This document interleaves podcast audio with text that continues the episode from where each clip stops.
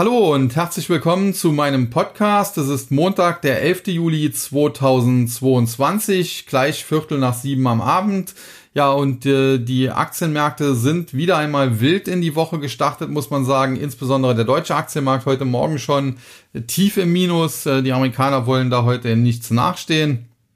Auch dort deutlich rote Vorzeichen und äh, zum einen bespreche ich gleich natürlich wie immer das aktuelle Marktgeschehen und äh, gehe darauf ein, woran das alles liegt. Und zum anderen bespreche ich dann auch die einzelnen Indizes, die großen deutschen und amerikanischen Indizes sowie die Gewinner und Verlierer kurz.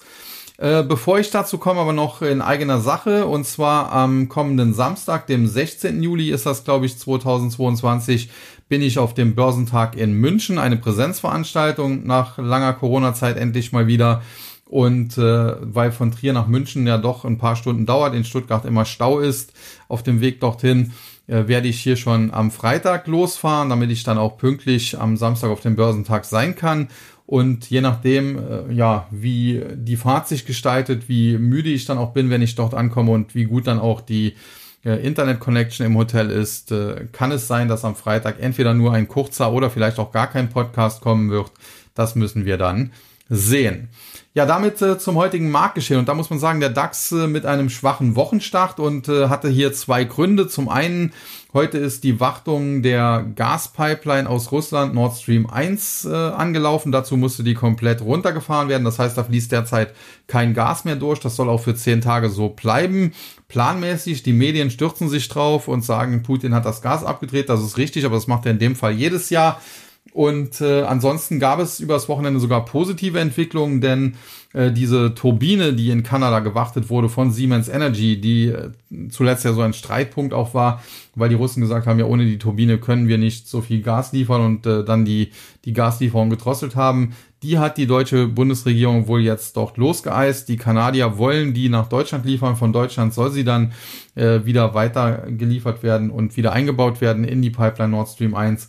Ja, und insofern muss man jetzt mal abwarten, wie das Ganze äh, letztlich ausgehen wird. Am 21. Juli, also nach zehn Tagen Wartung, wissen wir mehr.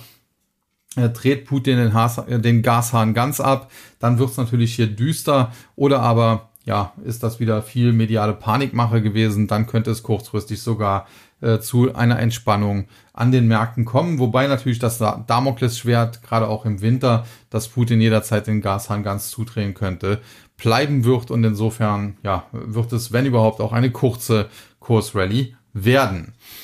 Ja, das äh, zu dem Thema. Äh, dann aber noch hat der Analyst von Bernstein einen, äh, den deutschen Aktien oder den europäischen Aktien einen mitgegeben, denn er hat hier sechs Industriewerte, unter anderem Siemens, aber auch Kion beispielsweise abgestuft, hat gesagt, okay, äh, die Risiken sind da noch nicht ausreichend eingepreist, zudem sind die Gewinnschätzungen zu hoch. Siemens beispielsweise hat er vorher, glaube ich, ein Kursziel von 112, das soll jetzt auf 68 äh, sinken bei Kion von, glaube 66 auf 29, wenn ich das richtig im Kopf habe. Und äh, das sind natürlich schon drastische Kurszielsenkungen. Und da darf man mal gespannt sein, was da äh, am Ende passieren wird. Aber generell muss man natürlich sagen, wir starten jetzt im Laufe dieser Woche in die Berichtssaison. Es sind in dieser Woche ist eine sehr, sehr wichtige Börsenwoche, muss man sagen, denn am Mittwoch kommen in den USA aktuelle Inflationsdaten, fallen die heißer als erwartet aus, ja, dann wird man wieder Angst haben, dass die Federal Reserve äh, noch stärker äh, geldpolitisch straffen muss. Das wird die Aktien dann auf Talfahrt schicken. Sollten die äh, weniger heiß als erwartet ausfallen, sollte also die Inflation in den USA sich äh, abzuschwächen beginnen, könnte das aber auch ein Treiber für eine kleine Kursrally nochmal sein. Also nichts genaues weiß man nicht. Am Donnerstag beginnt dann in den USA die Berichtssaison, beispielsweise mit Quartalszahlen äh, der Großbanken, glaube JP Morgan, Morgan Stanley und Citigroup. Und dann in den nächsten zwei, drei Wochen äh, geht da richtig weiter, insbesondere dann auch aus dem Tech-Sektor. Aktuelle Quartalszahlen, auch das dürfte interessant sein. Ja, und am Freitag, wenn ich dann auf dem Weg nach München bin zum Börsentag, da steht dann hier in Deutschland auch der kleine Verfallstag an. Da haben die Kollegen von Stock Street eigentlich immer ganz gute Daten und äh, vor allen Dingen das Ganze grafisch sehr gut aufbereitet. Äh, Stock Street von Jochen Steffens, alter äh, Kollege von mir aus Köln. Und äh, da kann, das kann man sich auf jeden Fall mal anschauen. Ich habe das schon äh, für euch getan und äh, kam dabei äh, zu dem Ergebnis, beziehungsweise das wurde auch in einer E-Mail so ja mitgeteilt von Stock Street, ja, dass der optimale äh, DAX-Abrechnungskurs beim Verfallstag am kommenden Freitag eigentlich so im Bereich 13.100 bis 13.150 Punkte liegen müsste.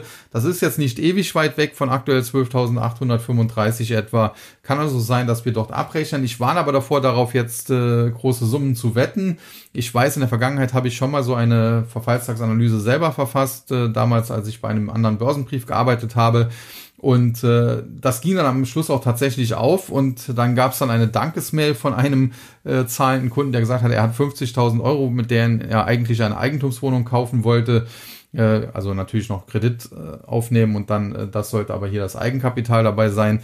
Äh, die hat er da in eine Wette auf einen entsprechenden Optionsschein äh, seinerzeit gesteckt und ja, äh, das ging sogar auf. Deswegen hat er sich bedankt, weil er jetzt die Eigentumswohnung ohne Kredit kaufen könne.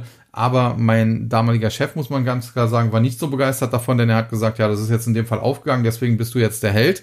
Aber wenn das schiefgegangen wäre und der hätte die 50.000 verzockt, dann möchte ich die Mails nicht lesen, die dann gekommen wären. Und insofern auch vor diesem Hintergrund hier immer die Warnung. Erstens, alles, was ich sage, ist nur meine Meinung, keine Anlageberatung, nichts. Ich bin kein Hellseher. Ich weiß auch nicht, wo es hingeht. Ich äh, kann nur Vermutungen anstellen. Und äh, wenn man hier entsprechende Trades wagt, dann immer sich vorher klar machen, äh, was man dort genau macht und äh, auch die An Einsätze anpassen, äh, dass man da nicht Haus und Hof auf irgendeine ja, Position setzt und äh, am Ende vielleicht dann einen Totalverlust erleidet. Ja, das äh, zum allgemeinen Marktgeschehen. Jetzt noch äh, kurz zur Zinssituation. Wir haben ja nach wie vor das Problem, die US-Notenbank äh, strafft die Geldpolitik, die EZB macht da nicht mit, deswegen wertet der Euro immer weiter ab. Da habe ich jetzt gestern auch ein schönes Video zugedreht, das wahrscheinlich Ende der Woche auf meinem YouTube-Kanal erscheinen wird. Und äh, generell muss man sagen, wenn man sich das CME FedWatch Tool anschaut, der Chicago Mercantile Exchange, äh, wo ja, ja abgebildet wird, wie die Anleger äh, insbesondere natürlich an den Anleihemärkten äh, die, die Entwicklung der Fed Funds Rate, also dem, des US-Leitzinses einschätzen. Da muss man sagen, zuletzt ganz interessante Entwicklung, denn man hatte ja vor zwei, drei Wochen, als der Markt ja damals noch, der Aktienmarkt noch heftig unter Druck stand, teilweise gedacht, äh, wohl an den Anleihemärkten, dass die Federal Funds Rate am Ende bis 4, vielleicht sogar 4,5 Prozent angehoben werden könnte. Das hat sich zuletzt deutlich abgeschwächt. Da hatten Anleger gemerkt, ja, dass sie da doch ein bisschen äh, zu viel erwartet haben von der US-Notenbank. Und dementsprechend äh, kamen die Zinserwartungen etwas zurück. Der Zinspfad wurde nicht mehr so steil erwartet und das hat auch den Aktienmärkten dann eben geholfen. Jetzt aber muss man sagen, wieder ein bisschen andere Entwicklung. Am vergangenen Freitag war es ja so, dass die äh, zwei- und zehnjährigen US-Staatsanleihen teilweise invertiert waren, also dass die Rendite für zweijährige Staatsanleihen äh, höher war als die für Zehnjährige, was eigentlich untypisch ist, weil je länger man in die Zukunft eben schaut, desto, desto unsicherer ist es. Deswegen sind für länger laufende Anleihen die Zinsen in der Regel höher, außer wenn eine Rezession ansteht und genau das äh, ja sagt der Markt uns jetzt quasi auch, äh, wobei ich ohnehin damit rechne, dass wir schon in einer Rezession sind. Im ersten Quartal äh, soll die US-Wirtschaft ja bereits geschrumpft sein mit einer aufs Jahr hochgerechneten äh, ja, Rate von, glaube minus 1,6, 1,65 Prozent.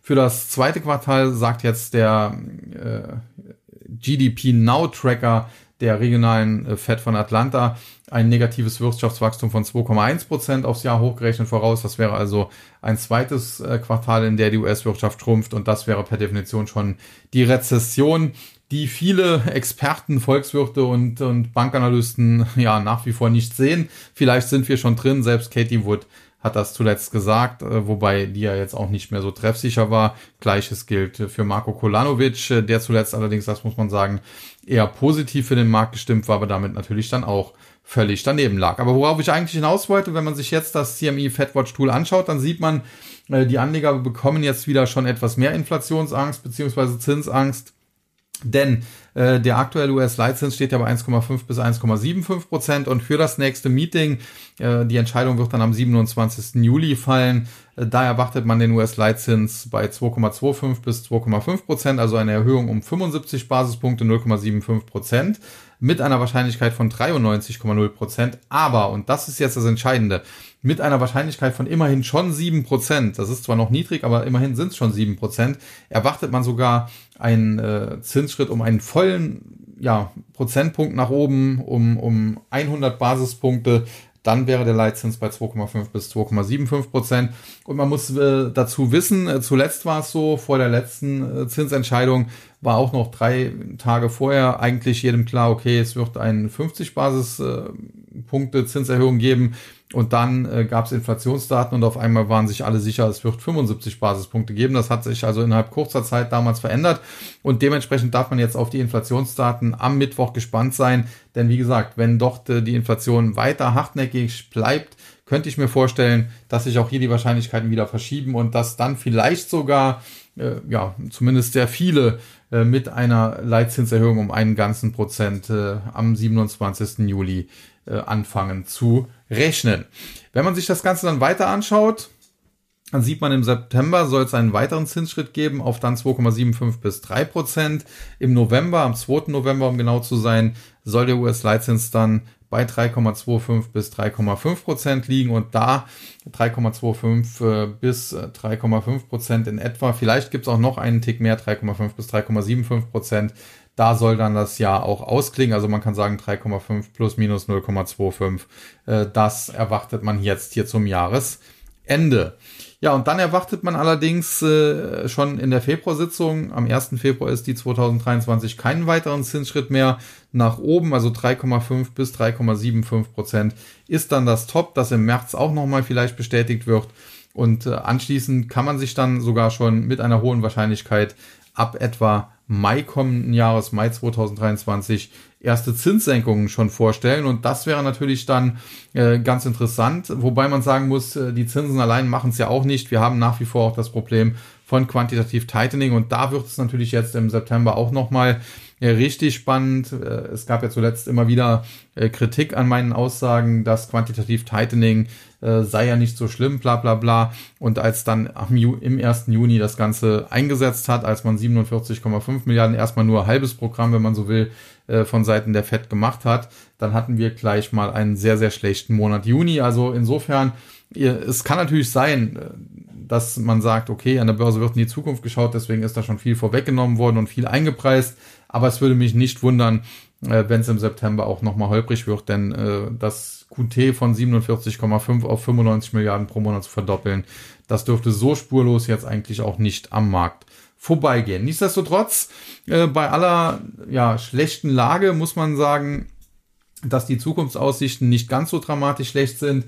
Es hält sich auf, die Inflation könnte sich abschwächen, die Federal Reserve könnte dann auch wieder auf einen lockereren Kurs umschwenken und generell muss man natürlich sagen, äh, wenn die Fed es beispielsweise schafft, den Leitzins bis zum Ende des Zinserhöhungszyklus auf 3,5 Prozent nach oben zu drücken und den doch mal eine Zeit lang zu behalten und äh, vielleicht dann in der nächsten Krise nicht wieder mit Nullzinsen oper zu operieren, dann könnten wir über kurz oder lang zumindest in den USA wieder eine normalisierte Geldpolitik bekommen und das wäre ja auch schon etwas, äh, was wir jetzt ja schon seit, ja, man muss sagen, fast zwei Jahrzehnten nicht mehr hatten und sicherlich äh, nicht unbedingt äh, das Verkehrteste, so ein bisschen back to normal.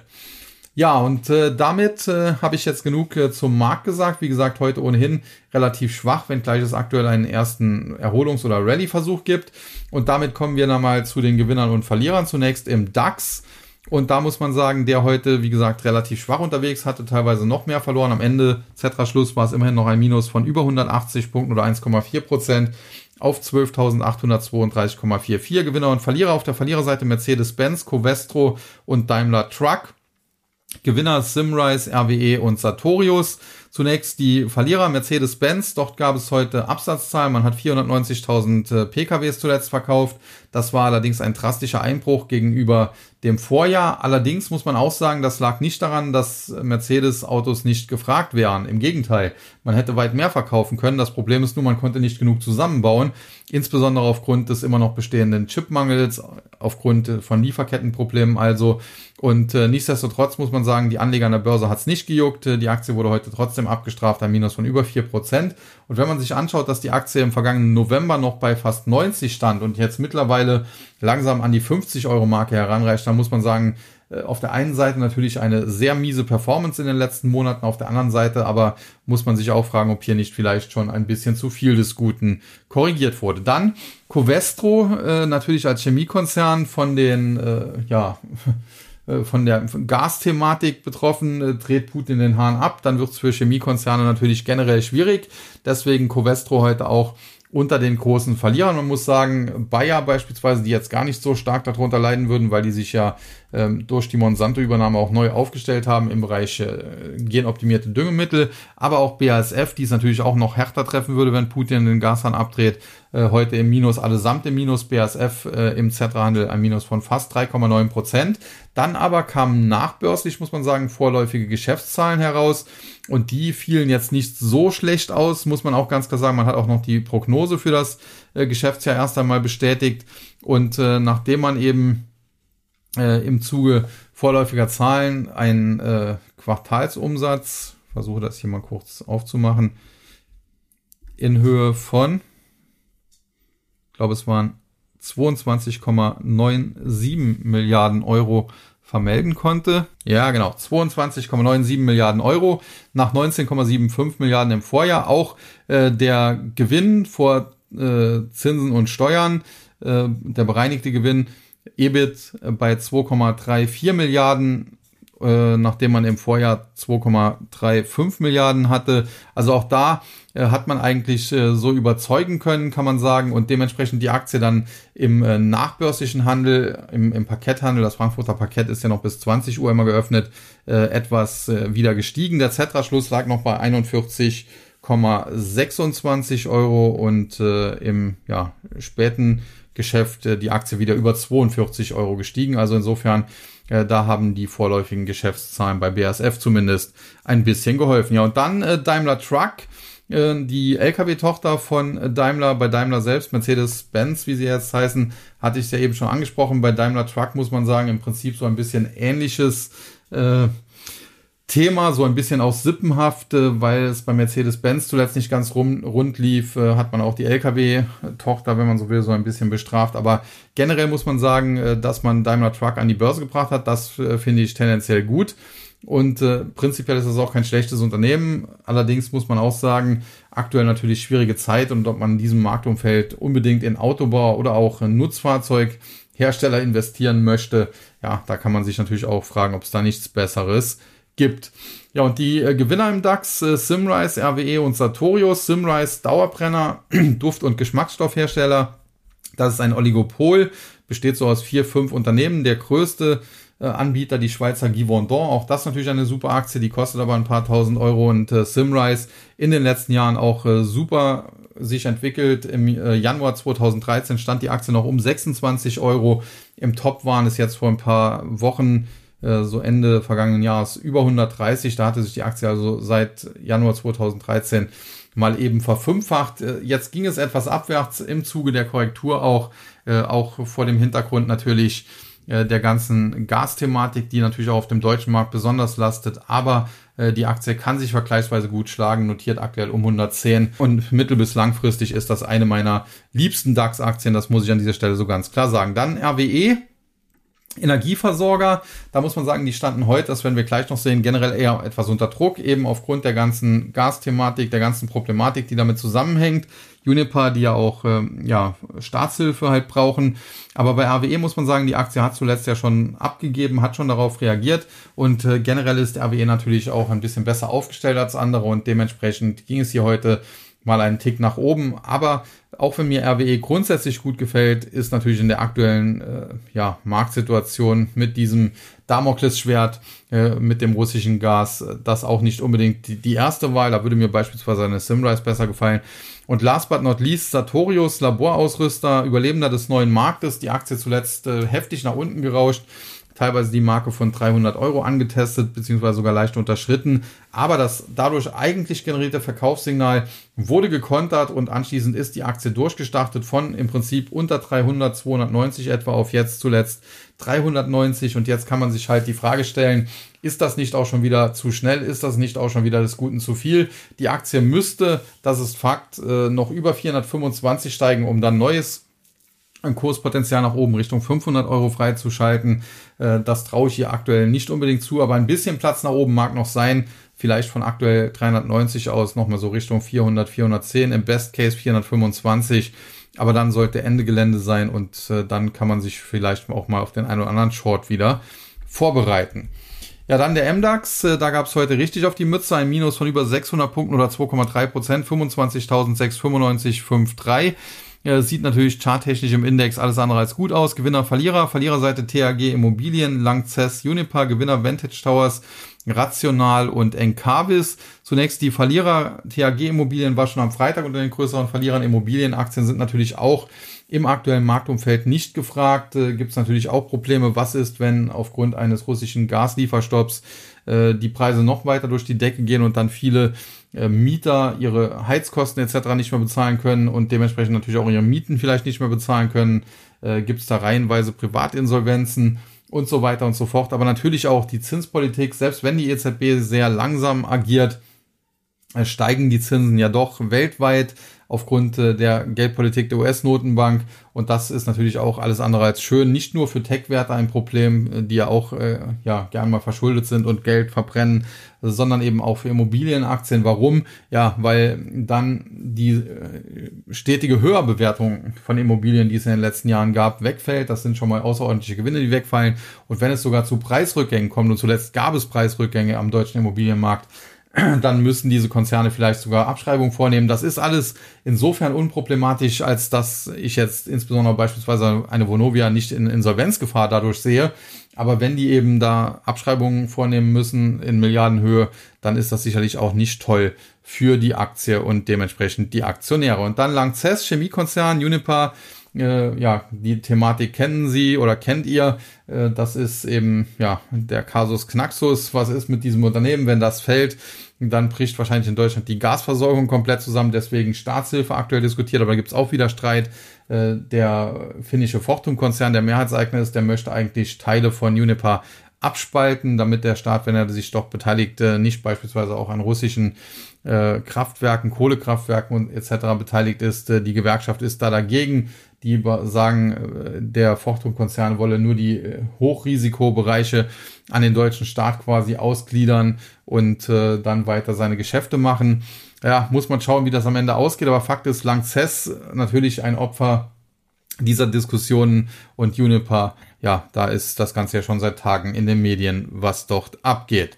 Ja, und dann äh, die Gewinnerseite, Vantage Towers, Tochter von Vodafone, betreibt die Masten, an denen dann die Mobilfunkantennen stehen für das Vodafone-Netz, äh, war eine neue Mission im vergangenen Jahr. Ganz interessant, muss man sagen. Ist jetzt nicht der absolute Burner dieser Aktie, keine Aktie, die man sich jetzt unbedingt ins Depot legen muss. Und ob die, ja, ob man die jetzt als Tech-Wert auch klassifizieren kann, ja, sei auch mal dahingestellt. Aber auf der anderen Seite, ja, gerade in solchen Zeiten ein tendenziell defensiver Wert, und äh, das kann ja vielleicht auch mal ganz gut sein, sowas seinem Depot beizumischen. Äh, die Aktie, wenn sie etwas zurückkommt, äh, sicherlich nicht ganz uninteressant. Dann Rational aus Landsberg am Lech, wo ja der berühmte Knast steht, wo schon Hitler eingesessen hat, wo aber auch Uli Hoeneß eingesessen hat und äh, in der Vergangenheit äh, auch interessantes Unternehmen gewesen sind, kurz nach dem oder während des Zusammenbruchs des neuen Markts an die Börse gegangen, hat sich damals kaum einer für die Aktie interessiert. Sie wurde eine mega Erfolgsgeschichte. In der Spitze war die Aktie schon vierstellig, sprich über 1000 Euro. Zuletzt dann aber auch heftig korrigiert. Jetzt wieder ein bisschen auf dem Weg nach oben. Muss man mal schauen, wie das weitergeht. Aber prinzipiell hier dieser Großküchenausrüster, das äh, scheint ein Geschäftsmodell zu sein, was alles andere als schlecht läuft und dementsprechend ebenfalls eine Aktie, vielleicht ähnlich wie Vantage Towers, die man sich mal anschauen kann. Und dann Encarvis aus dem Bereich der erneuerbaren Energien, aber hier auch hier ein ganz besonderes Geschäftsmodell, denn während viele Solarmodulen, Solarzellen, Wechselrichter und so weiter bauen, äh, ist Encarvis dort eigentlich Kunde, kauft hier Solarmodule, baut dann Solarkraftwerke, aber auch Windkraftwerke beispielsweise und betreibt die dann, sprich erzeugen dann erneuerbaren Energienstrom und äh, verkaufen den und äh, ja, das hat sich in der Vergangenheit gelohnt. Und hier muss man auch sagen, gerade wenn solche Unternehmen wie Nordex, die heute beispielsweise schon wieder eine Kapitalerhöhung gemacht haben, oder auch Vestaswind, die ja zuletzt auch unter Druck geraten sind, wo es auch keine guten Nachrichten gab, wenn es doch nicht läuft, dann ist das für eine Aktie wie ein Encarvis gar nicht mal so schlecht, denn das bedeutet ja nichts anderes wie, diesen Unternehmen, bei denen Encarvis aber letztlich auch Kunde ist, denen geht's nicht so gut. Und dementsprechend können sie dann eben relativ günstig äh, Solarzellen, Solarmodule oder auch äh, Windkraftanlagen einkaufen.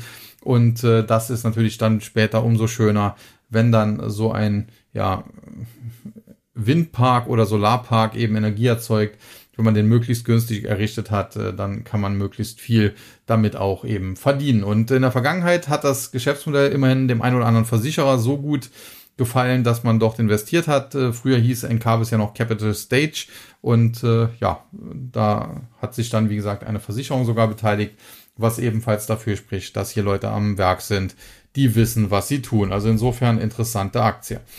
Ja, dann der S-DAX, hier ein Minus von 185,12 Punkten, 1,5 Prozent, 12.177,51. Verlierer Contron, FlatEx.de, Giro, Auto 1 Group, äh, Contron, die ehemalige österreichische S&T, da gab es ja auch eine Short-Attacke von Fraser Paring, dem bekannten Wirecard-Shortseller. Äh, man muss aber sagen, die haben sich bei S&T, der heutigen Contron, jetzt nicht so unbedingt bewahrheitet. Nichtsdestotrotz, die Aktie hat einen Schlag abbekommen, von dem sie sich bisher nicht mehr nachhaltig erholen konnte aber sie hat sich immerhin gegenüber den Tiefskursen schon wieder ein bisschen nach oben geschwungen und generell mittelfristig glaube ich, äh, dass der Bereich Internet of Things, auf dem die heutige Contron, wie sie ja jetzt wieder heißt, äh, unterwegs ist, durchaus ein interessantes Investment darstellen könnte. Aber muss man, wie gesagt, auch das richtige Timing haben. Vielleicht die Aktie auch nicht für 14, irgendwas, sondern mit 12 vor dem Komma einsammeln. Dann FlatEx.de Giro gab es zuletzt positive Meldungen man hat äh, zu viel Kapital, das will man an die Aktionäre ausschütten, zum Beispiel durch Dividenden, zum Beispiel aber auch durch Aktienrückkaufprogramme. Und daraufhin hat die Aktie deutlich zulegen können. Jetzt heute kommt es dann zu Gewinnmitnahmen, sie verliert dann wieder fast fünf Prozent, muss man auch im Auge behalten, wie es weitergeht. Und dann Auto 1 Group, letztes Jahr glaube ich auch eine neue Mission gewesen, wir kaufen ein Auto, kennt jeder, das ist Auto 1 Group. Äh, bisher muss man aber sagen, war der Börsengang kein großer Erfolg, die Aktie mehr oder weniger seit dem IPO nur auf dem Weg nach unten, nur auf dem Weg Richtung Süden. Und auch heute setzt sich das wieder fort, ein Minus von fünf Prozent. Nichtsdestotrotz, ich habe die Aktie tatsächlich für einen Trade, und zwar einen Long Trade, auf meiner Watchlist. Warum? Ja, eben weil sie so stark verprügelt wurde und weil sie zuletzt tatsächlich so im Bereich 6,65 Euro, 6,66 Euro, die Satanszahl, wenn man so will, äh, ja, Anstalten einer Bodenbildung gemacht hat. Schön wäre, wenn sie nochmal in, diese, in diesen Bereich zurückfallen würde, zumindest unter sieben Euro. Und wenn das aber dann gehalten werden könnte, und wir dann langsam wieder nach oben gehen, dann wäre es hier durchaus möglich, dass eine Erholung Richtung vielleicht sogar 8, 8,50 und später in Richtung 10 Euro stattfindet. Und äh, wie gesagt, äh, generell Rohrkrepierer, aber vielleicht für Trader ganz interessant, sollte man sich mal kurzfristig auf die Watchlist packen. Und dann die Gewinnerseite im S-DAX, Dermafarm, Medios und SMA Solar. Dermafarm und Medios, beide so im Bereich äh, Pharma so ein bisschen unterwegs. Dermafarm natürlich äh, aus meiner Sicht ein ganz tolles Unternehmen, hat auch sehr stark von Corona zwischenzeitlich profitiert, weil man dort entsprechende Verträge hatte. Äh, und äh, ja, das wurde jetzt aber wieder auskorrigiert. Medios hingegen, da bin ich nicht ganz so begeistert. In der Vergangenheit gab es hier auch die ein oder andere äh, kritische Stimme, muss man sagen, dass hier auch sehr viel ja, über Akquisitionen in der Vergangenheit gewachsen wurde und dass äh, da auch nicht, äh, ja, ich will jetzt nicht sagen, dass nicht alles mit rechten Dingen zugegangen ist, aber dass hier doch ja so ein bisschen ja bis Bilanzkosmetik betrieben wurde, ohne das jetzt äh, ins Detail gehen zu wollen. Und da gab es wie gesagt Kritik an dem Unternehmen. Äh, man muss sagen, bisher ist da jetzt nicht äh, groß was rausgekommen. Auch das, äh, diese Feststellung sei an dieser Stelle getroffen. Aber nichtsdestotrotz, äh, wo Rauch ist, ist an der Börse oftmals auch Feuer und deswegen, man muss ja nicht unbedingt mit Medios äh, long spekulieren. Man kann es ja auch mit Dermafarm oder noch anderen Aktien tun und dementsprechend, äh, ja, solche Aktien, da würde ich meine Finger davon lassen. Und dann der Tagesgewinner im S-DAX, die Aktie von SMA Solar. Dort gab es auch positive Meldungen, äh, dass man aktuell einen Solarboom erlebe, wie schon lange nicht mehr. Man muss sagen, in der Vergangenheit äh, hat SMA natürlich in einem Solarboom tatsächlich auch mal geboomt. Die Aktie war ja schon mal, glaube ich, über 100 Euro, äh, so nach Ende des neuen Marktes, zur Zeit des damaligen Solar-DAX, wie der Tech-DAX äh, spöttisch genannt wurde, weil viele Solarwerte drin waren. Problem ist, dann sind viele Solarwerte auch pleite gegangen, ob jetzt Conergy, Q-Cells, SolarWorld und wie sie alle hießen. Und äh, aus dem Solar-DAX wurde dann eben wieder der Tech-DAX. Und äh, ja, SMA Solar äh, muss man sagen, dass das Positive ist, dass es sie bis heute noch gibt. Äh, das Negative, sehr zyklisches Geschäft und äh, langfristig keine große Erfolgsgeschichte. Aber kann natürlich sein, dass das jetzt in den nächsten 12, 18 Monaten wieder ein bisschen anders wird, dass es da eher aufwärts geht. Ganz einfach vor dem Hintergrund äh, der Ukraine-Krise, des Ukraine-Kriegs und äh, dass man natürlich dann in Deutschland auch äh, sich mehr auf erneuerbare Energien wieder fokussiert, zumal ja auch die Grünen Teil der Regierung sind. Wobei, äh, ja, was die derzeit an Politik machen, ja mit Grünen so viel zu tun hat wie, äh, keine Ahnung. mit Menschenrechten. Ähm, kommen wir damit zum TechDAX und hier äh, gab es einen Rücksetzer. Am vergangenen Freitag ja noch über die Marke von 3000 gestiegen. Heute ging es 0,9 Prozent knapp nach unten oder 26,5 Punkte auf 2979,06. Äh, äh, Verliererseite Cancom, Contron und Vata. Muss man sagen, Contron hatten wir schon besprochen. Ansonsten Cancon, äh, Bereich Private Cloud, interessantes Unternehmen, aber auch sehr volatile Aktie und äh, Tech-Aktien zuletzt eher auf dem Rückzug. Zudem natürlich, man äh, ist hier in Deutschland ansässig, bietet dementsprechend einen Datenschutz etc. Aber man konkurriert letztendlich natürlich auch mit Weltkonzernen wie Microsoft mit Azure oder äh, wie Amazon mit AWS und äh, das ist natürlich dann auch immer ein gewisses Problem. Und Warta ein Minus von 6%. Äh, konkrete Nachrichten habe ich jetzt zwar keine unbedingt dazu gefunden, aber man muss sagen, hier warten ja viele Anleger immer noch auf die Elektromobilitätsstrategie. Äh, ob die dann am Ende kommen wird und wie gut die ankommen wird, sei mal dahingestellt. Aus meiner Sicht aber äh, gab es zuletzt beispielsweise, ich glaube von der Wirtschaftswoche war es, durchaus äh, zu Recht Kritik an den Dividendenzahlungen von Warta. Dort wurde gesagt, die würden nur stattfinden, weil man eben einen Großaktionär hat, dem etwa 50 Prozent der Firma gehören und der dementsprechend dann auch etwa 50 Prozent der Dividendenzahlungen sich einstreichen kann. Und ja, tendenziell ist die Aktie auf dem absteigenden Ast und wir sind hier in meinem Trading Service, das kann ich an dieser Stelle auch vielleicht mal verraten, äh, schon seit ein paar Wochen, also seit zwei, drei Wochen, äh, Short auf Warta, damals als Goldman Sachs die Aktie zum Kauf empfohlen hat und sie über 90 Euro gestiegen war im Bereich 91, haben wir sie geschortet. Jetzt muss man sagen, aktuell notieren wir um 78, aber ganz äh, so gut ist der Short dann doch nicht gelaufen. Es gab zwischendurch halt diese Dividendenzahlung und damit den Dividendenabschlag. Nichtsdestotrotz glaube ich, dass Warta weiter auf dem absteigenden Ast ist und wir hier bald eher in Richtung 50 Euro uns entwickeln, als wieder in Richtung Dreistelligkeit. Ja, und damit dann äh, zur Gewinnerseite im äh, TechDAX. Hier die Aktien von SMA Solar, von Sartorius und von Kia gehen. Da muss man sagen, SMA Solar und Sartorius haben wir schon besprochen, bleibt also noch Kia gehen und da habe ich zuletzt eigentlich auch schon fast alles zugesagt, was es da eigentlich zu sagen gab grundsolides Unternehmen, auch so ein bisschen im Bereich, in dem ja auch Sartorius unterwegs ist, vielleicht sogar noch äh, ein bisschen besser zum Teil aufgestellt als Sartorius. Und in der Vergangenheit gab es ja schon Übernahmeinteresse von Seiten von Thermo Fisher Scientific an Kia gehen, was ja auch für sich spricht. Und vielleicht kommt es ja doch noch zu der Übernahme, wobei es für die Aktionäre wahrscheinlich besser wäre. Die Kia gehen bleibt eigenständig, Überlebender des neuen Marktes, grundsolides, gutes Unternehmen, das schon seit vielen Jahren an der Börse ist, das viele Aufs und Abs und viele auch Wirtschaftskrisen und auch den Zusammenbruch des neuen Marktes insbesondere überlebt hat. Und das spricht äh, für eine gewisse Qualität und äh, ja, von daher bin ich nach wie vor positiv für Kia gegen gestimmt. Damit zum Dow Jones und der hat jetzt, äh, während ich das, äh, den Podcast hier aufgezeichnet habe, tatsächlich leicht ins Plus gedreht. Aktuell ein Plus von fast 10 Punkten, 0,03 Prozent. Auf der Verliererseite im Dow Jones heute die Aktien von Nike oder Nike, von Walt Disney und von Boeing, Gewinner 3M, Visa und Merck Co. Kommen wir zunächst zu den Verlierern. Nike, Nike zuletzt nach Quartalszahlen unter Druck gestanden, dann zwischenzeitlich etwas erholt prinzipiell tolles Unternehmen, super Aktie, die ich jedem langfristig nur ans Herz legen kann, aber sie müsste noch etwas günstiger werden. Ich habe damals, als ich meinen YouTube-Kanal gestartet habe, war einer meiner Lieblingsaktien langfristig Nike. Äh, die stand damals noch irgendwo bei, bei in dem Bereich 35 Dollar. Ich hatte immer gesagt, die kann dreistellig werden. Das hat sie geschafft. Sie hat noch mehr geschafft. Sie war in der Spitze über 180, hat sich also gegenüber meinen, wenn man so will, Kaufkursen verfünf- und versechsfacht. Jetzt zuletzt aber dann eben auch fast halbiert und aus meiner Sicht kann durchaus sein, äh, dass die nochmal unter 100 Dollar fällt, dass die Richtung 90 Dollar fällt. Dann müsste man mal schauen, dass man hier vielleicht einen guten Einstieg findet. Aber generell finde ich Nike nach wie vor ein tolles Unternehmen. Dann Walt Disney, prinzipiell auch tolles Unternehmen, nützt aber zuletzt nichts. Die Aktie äh, immer weiter abwärts. Problem hier, der, die große Fantasie hat der Streaming-Bereich gebracht, Disney Plus. Der läuft auch ganz gut. Problem ist nur, die anderen Streaming-Werte, wie beispielsweise eine Netflix, die sind zuletzt katastrophal gelaufen. Eine Netflix von über 700 auf äh, unter 180 gefallen, also fast 80 Prozent verloren. Ja, und äh, das hat dann natürlich auch Auswirkungen auf Walt Disney.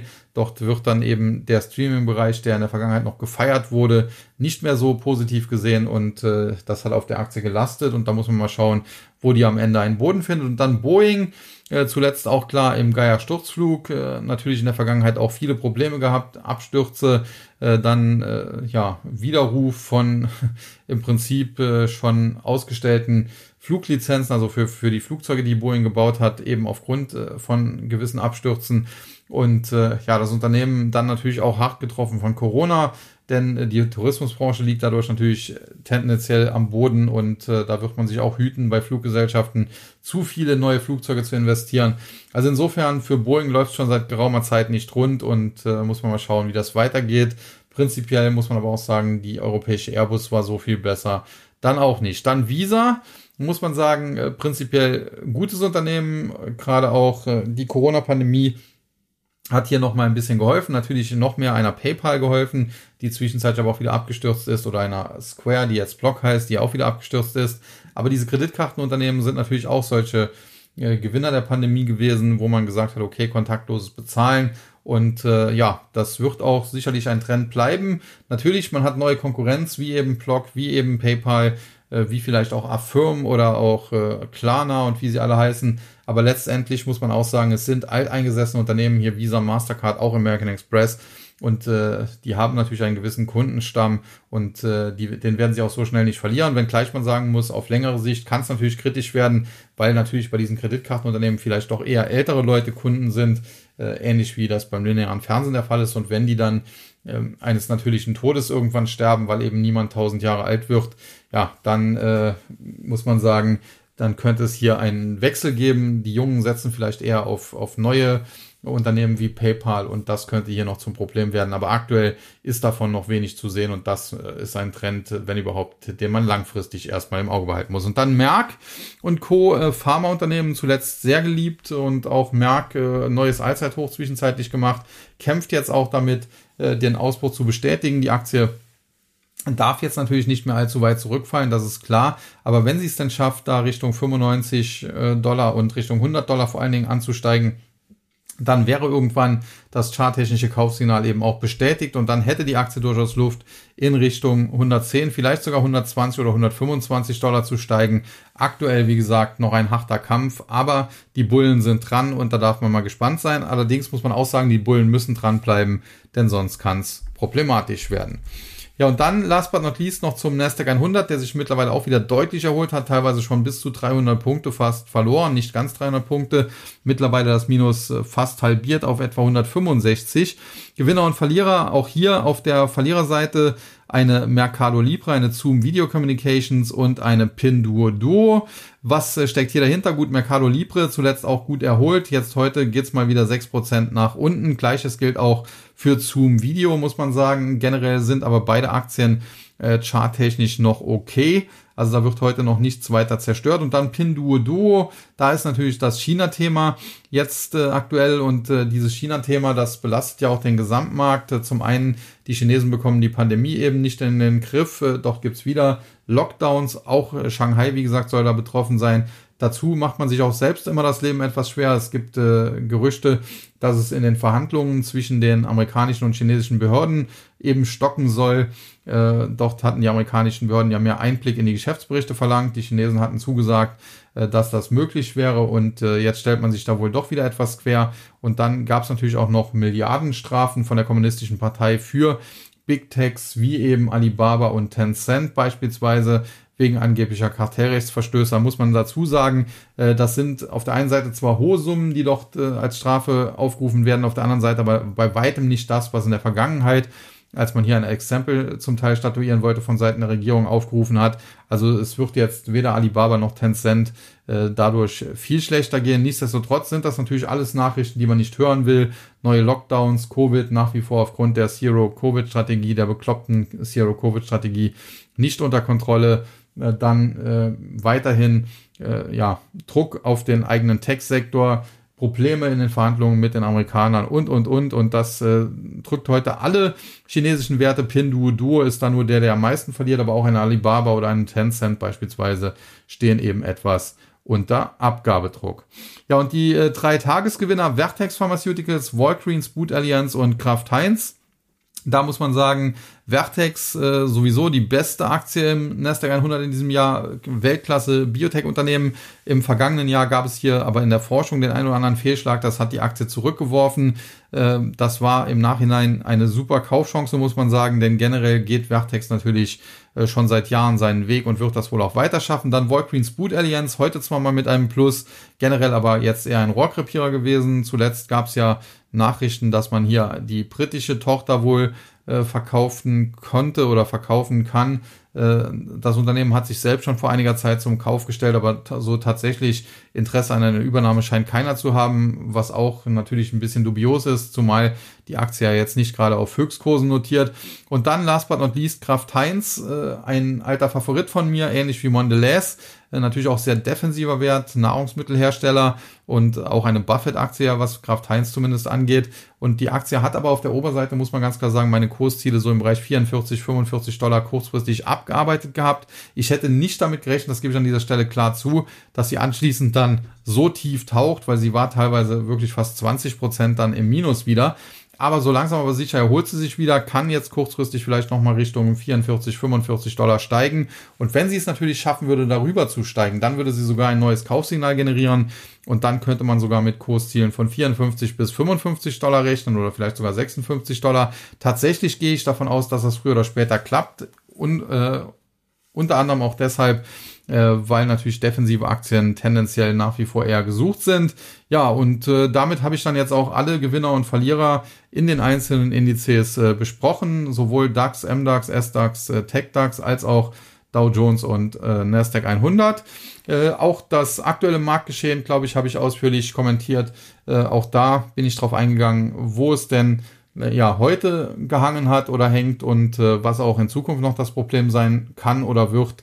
Und jetzt äh, muss man eben mal abwarten, was die Woche noch bringt. Wie gesagt, am Mittwoch US-Inflationsdaten, die dürften sehr spannend werden. Dann am Donnerstag äh, Start der Berichtssaison, auch das sehr spannend, äh, wobei bei den Banken äh, da ist noch nicht äh, ganz die ganz große Spannung drin. Erst wenn die großen Tech-Konzerne dann kommen, dann wird's richtig interessant ob es da zu Gewinnwarnungen etc. kommt. Und last but not least dann, äh, zumindest was den deutschen Markt angeht, am Freitag dann auch noch der kleine Verfallstag. Insofern schauen wir mal, was die Woche bringt und äh, vielleicht kommt der ein oder andere ja am Samstag dann auf den Börsentag nach München. Im MOC ist, findet der statt. Man kann sich auch kostenlos dort ein Ticket besorgen und dann dorthin kommen. Und äh, ja, dann können wir an der Stelle ja vielleicht weiter diskutieren, wie man den Markt aktuell sehen muss. Ja, das soll jetzt an dieser Stelle für heute gewesen sein. Heute mal wieder ein kleines bisschen kürzer. Ich denke, in der Kürze liegt aber manchmal auch die Würze und es ist ja auch alles gesagt worden. In dem Sinne möchte ich jetzt dann auch äh, die Verabschiedung wie immer kurz halten.